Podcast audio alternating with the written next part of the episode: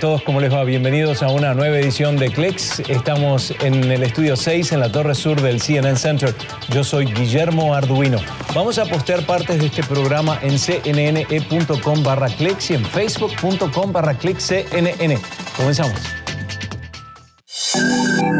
Desarrollan una piel electrónica ultra fina y ligera capaz de monitorear la salud del usuario. Parece un ojo humano y hasta parpadea. Se trata de iCam, el prototipo de cámara para las computadoras. Diseñan un hotel de lujo que además de ser flotante y girar sobre sí mismo, es ecológico. Y el helicóptero de la NASA Ingenuity continúa haciendo historia en Marte con pequeños vuelos que representan pasos agigantados en la investigación espacial.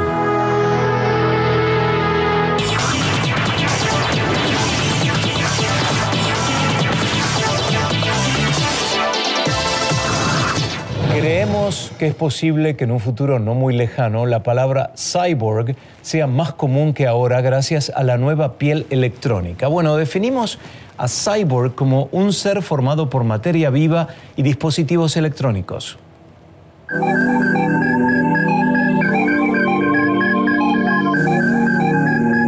Se trata de una tecnología que está siendo desarrollada por Takao Someya, profesor de la Facultad de Ingeniería de la Universidad de Tokio, cuyo principal objetivo consiste en monitorear la salud del usuario. Esta piel electrónica es ultra fina y ligera y forma parte de la rama de dispositivos conocidos como ISKEN. En este caso en particular, esta piel se adhiere a la zona del pecho mediante una pulverización de agua y puede llevarse durante una semana. Está fabricada con alcohol polivinílico y una capa de oro. Le permite funcionar como un sensor portátil capaz de captar señales como los latidos del corazón y los impulsos eléctricos del movimiento muscular. La Isken de Someya no se sometió a unos ensayos clínicos, pero debido a su alta flexibilidad, ya puede tener la capacidad de repararse a sí misma y podría llegar a utilizarse en robótica, prótesis y atención médica. Los óvulos y embriones que se utilizan en la fecundación in vitro ya tienen un nuevo guardián. Son los criorobots.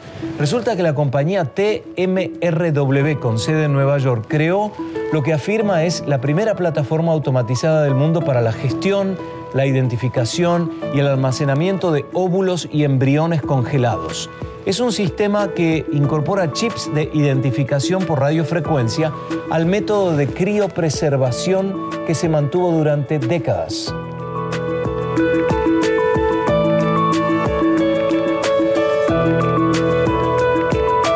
El proceso almacena los frascos en nitrógeno líquido en un tanque criorobot equipado con sensores que detectan cambios de temperatura o de consumo eléctrico que podrían causar problemas. Esto obviamente reduce riesgos y errores que pueden ocurrir cuando los óvulos y los embriones permanecen congelados durante un largo tiempo.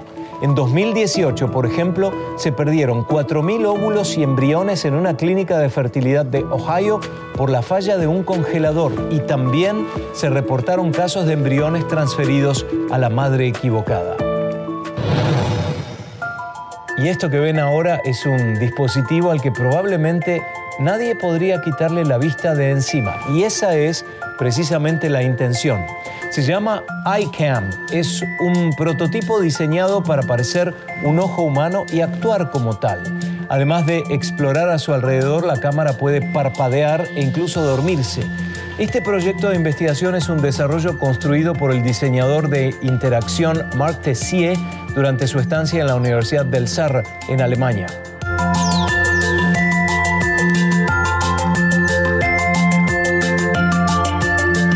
Según lo explica el propio diseñador en su sitio en línea, que es martesier.com, el objetivo de ICAM es replantear la presencia de este tipo de dispositivos en nuestra vida. Esto es porque considera que, como nos acostumbramos a la presencia de las cámaras y de las bocinas inteligentes en la vida diaria, ya no somos conscientes de su presencia y dejamos de preguntarnos cómo actúan y para mantener activa la exploración del proyecto y los alcances de ICAM, su creador dejó su código y su hardware abiertos.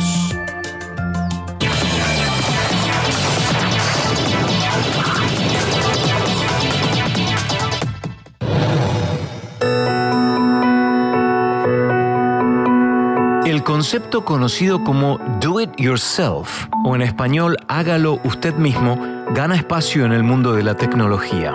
Y esto es porque algunas plataformas animan a sus usuarios a crear sus propias apps, lo que elimina el requisito de tener conocimientos de programación para crear y para diseñar un sitio en línea o una aplicación. Una de las más recientes es AppyPie, una plataforma sin código para sistema iOS y Android que ayuda a los usuarios a crear una aplicación móvil de alta funcionalidad en unos pocos minutos. Es fácil de usar, se emplea en varios idiomas, el español entre otros, y puede incluir herramientas como transmisión de música y video, notificaciones, fotos, salas de chat e incluso compras. Según AppyPie, su objetivo es ayudar al crecimiento de las pequeñas empresas dándoles la opción de crear sus propias aplicaciones móviles de forma fácil y económica. Otras plataformas de este tipo son Andromo, Apri y Apps Makerstone.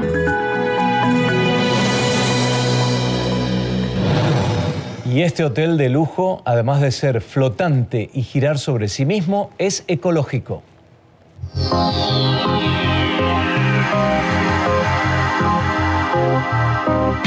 Se trata de un innovador proyecto de la firma de diseño Heidi Attack Architectural Design Studio que está en Turquía es un hotel de 152 habitaciones planeado para generar su propia electricidad y recoger y reutilizar el agua de lluvia y los residuos de alimentos.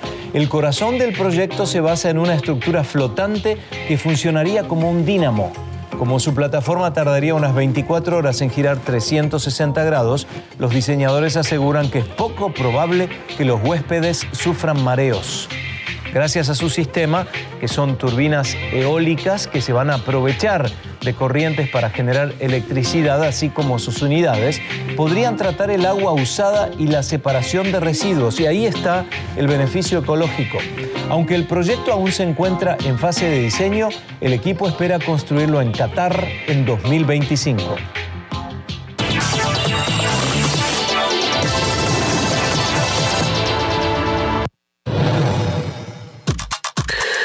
Es pequeño, barato y en algunos casos tiene nombre de galleta. Pero no es un dulce, es el auto eléctrico más vendido de China. Se trata del Wuling Hongguang Mini EV, fabricado en China por SAIC GM Wuling, una compañía que es en parte propiedad de General Motors. Su precio inicial es de 4.400 dólares y los nuevos modelos de la familia se presentaron a principios de este mes. Uno de ellos sale a la venta en los tonos pastel, verde, amarillo y rosa. Y como con esos colores recuerda las galletas de base de merengue, se llama macarón. Estos modelos macarrón cuestan el equivalente a 5.775 dólares y el año próximo se fabricará una versión convertible. Desde su parachoques su paragolpes delantero hasta la parte trasera, el Mini EV mide 2 metros 92 centímetros de largo y funciona con un motor eléctrico de 27 caballos de fuerza que le da una velocidad máxima de 100 kilómetros por hora. Y en cuanto a su batería, tiene una autonomía de 170 kilómetros con una sola carga. Y Hyundai o Hyundai da a conocer y presenta en sociedad la nueva Santa Cruz, una camioneta que los fabricantes prefieren llamar vehículo deportivo de aventura.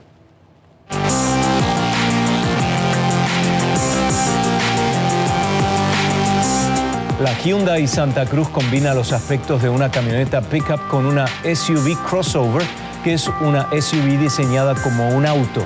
El vehículo tiene espacio para cinco personas y se producirá en la planta de Hyundai en Montgomery, Alabama. A pesar de ser la primera pickup de Hyundai en el mercado de Estados Unidos, no busca competir con camionetas como la serie F de Ford ni espera convertirse en un vehículo de carga.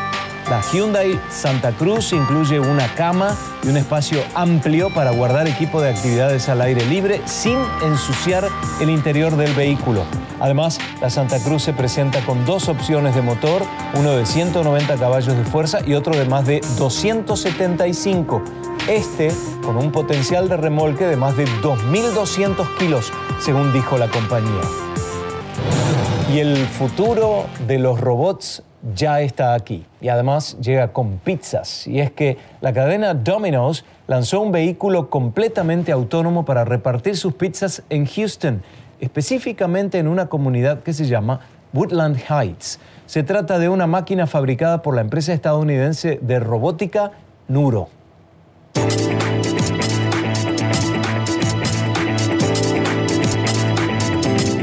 El nuevo sistema se pone en marcha cuando el cliente pide una pizza y elige el servicio de entrega con robot.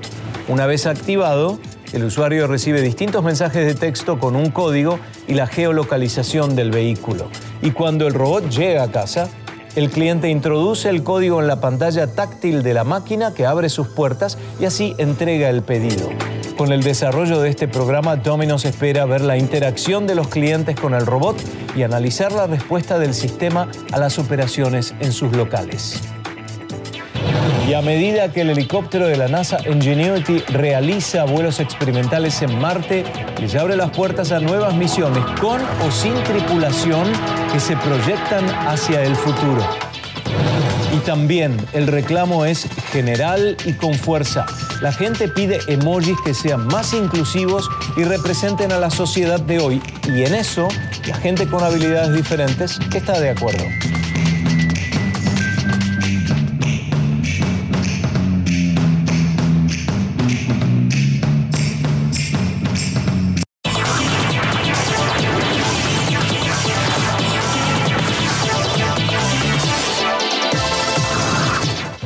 Qué bueno, ¿no? La misión de la NASA a Marte continúa cosechando éxitos porque el helicóptero Ingenuity ya ha comprobado que puede cumplir funciones de experimentación crítica para el beneficio de esta y otras expediciones hacia el futuro.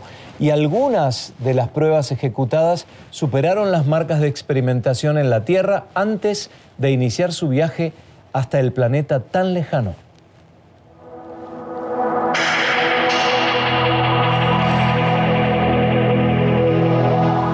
La nave principal que lo cargó en su interior durante todo el vuelo espacial captó la imagen del helicóptero en pleno vuelo y lo compartió minutos después.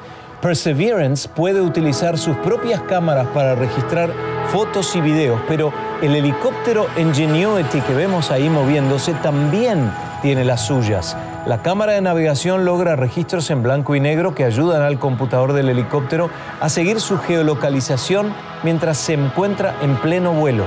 Estos pequeños vuelos podrían significar un gran avance para la exploración espacial. Por eso hablamos con José Antonio Rodríguez Manfredi, investigador principal del instrumento MEDA, que es la estación meteorológica a bordo del explorador Perseverance. Y mirando al futuro, este tipo de experimentos que están haciendo ustedes directamente y el vuelo del Ingenuity, ¿cómo impactaría a la posibilidad de que algún día el humano fuera el que tripulara un transbordador y llegara a Marte? Desde la perspectiva de la, de la exploración humana de Marte sería de gran ayuda, dado que pues, eh, con lo que vamos a aprender del vuelo de Ingenuity, pues podremos Um, desarrollar tecnología que apoyen y ayuden a esa exploración, a ese, a ese explorador humano que aterrice sobre Marte. Por ejemplo, podría recorrer grandes distancias, podría llegar a sitios en los que pues, un rover tipo Perseverance o incluso un humano podría tener dificultades para llegar, pues con un vehículo aéreo podríamos cubrir una mayor área y hacer una más eficiente exploración de Marte o, cualquier otro punto del, eh, del, sistema solar en general, con lo cual abrirá nuevas oportunidades y nuevas ventanas para, para la exploración.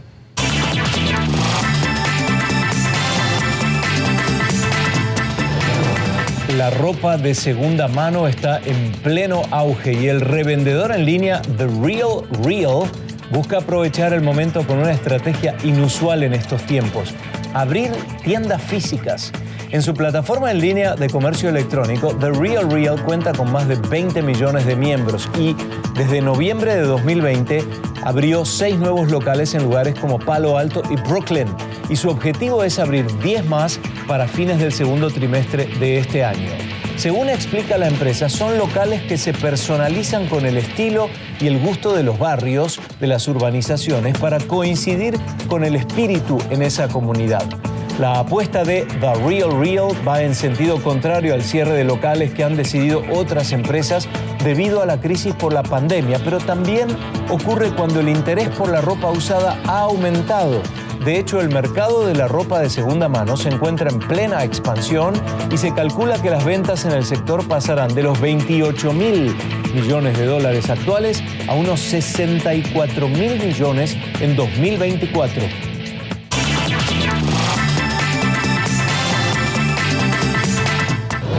sabían que con solo hacer un movimiento con la mano, los clientes de Amazon ya pueden efectivizar sus pagos.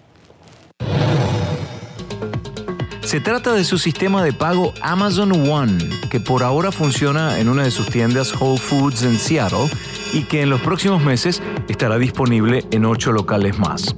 Según explicó la compañía, para utilizar Amazon One, los clientes deben proporcionar los datos de su tarjeta de crédito o débito y vincularlos a la huella de su palma.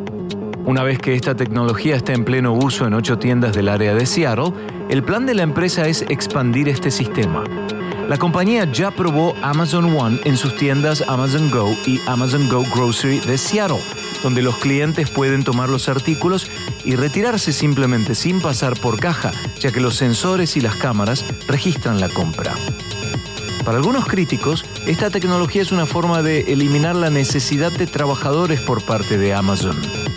En respuesta, Whole Foods señaló que este nuevo escáner de palma es solo una opción más de pago, por lo tanto no tendrá efectos negativos en el empleo del personal de las tiendas donde se ofrece.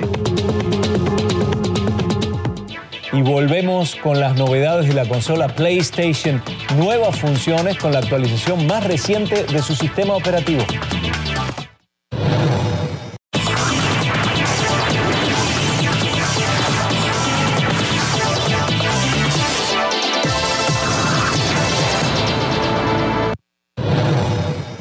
Buenas noticias para los amantes de los videojuegos.